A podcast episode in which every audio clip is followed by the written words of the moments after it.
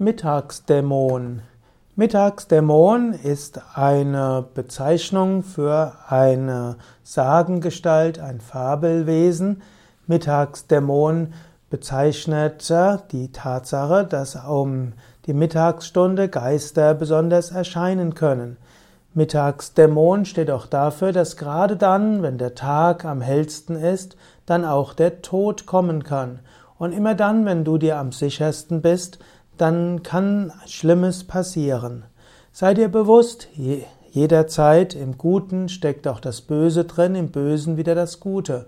Und dann, wenn du gerade zu strahlen scheinst, kann das auch bald zu Ende sein. In diesem Sinne sind die Mittagsdämonen ein Symbol dafür, dass du nie weißt, wie es geht, wie es weitergeht. Auf der physischen Ebene ist es immer unsicher. Es gilt, sich auf Gott zu stützen, auf eine höhere Wirklichkeit, dann kann man sich auch nicht von Mittagsdämonen in die Angst jagen lassen.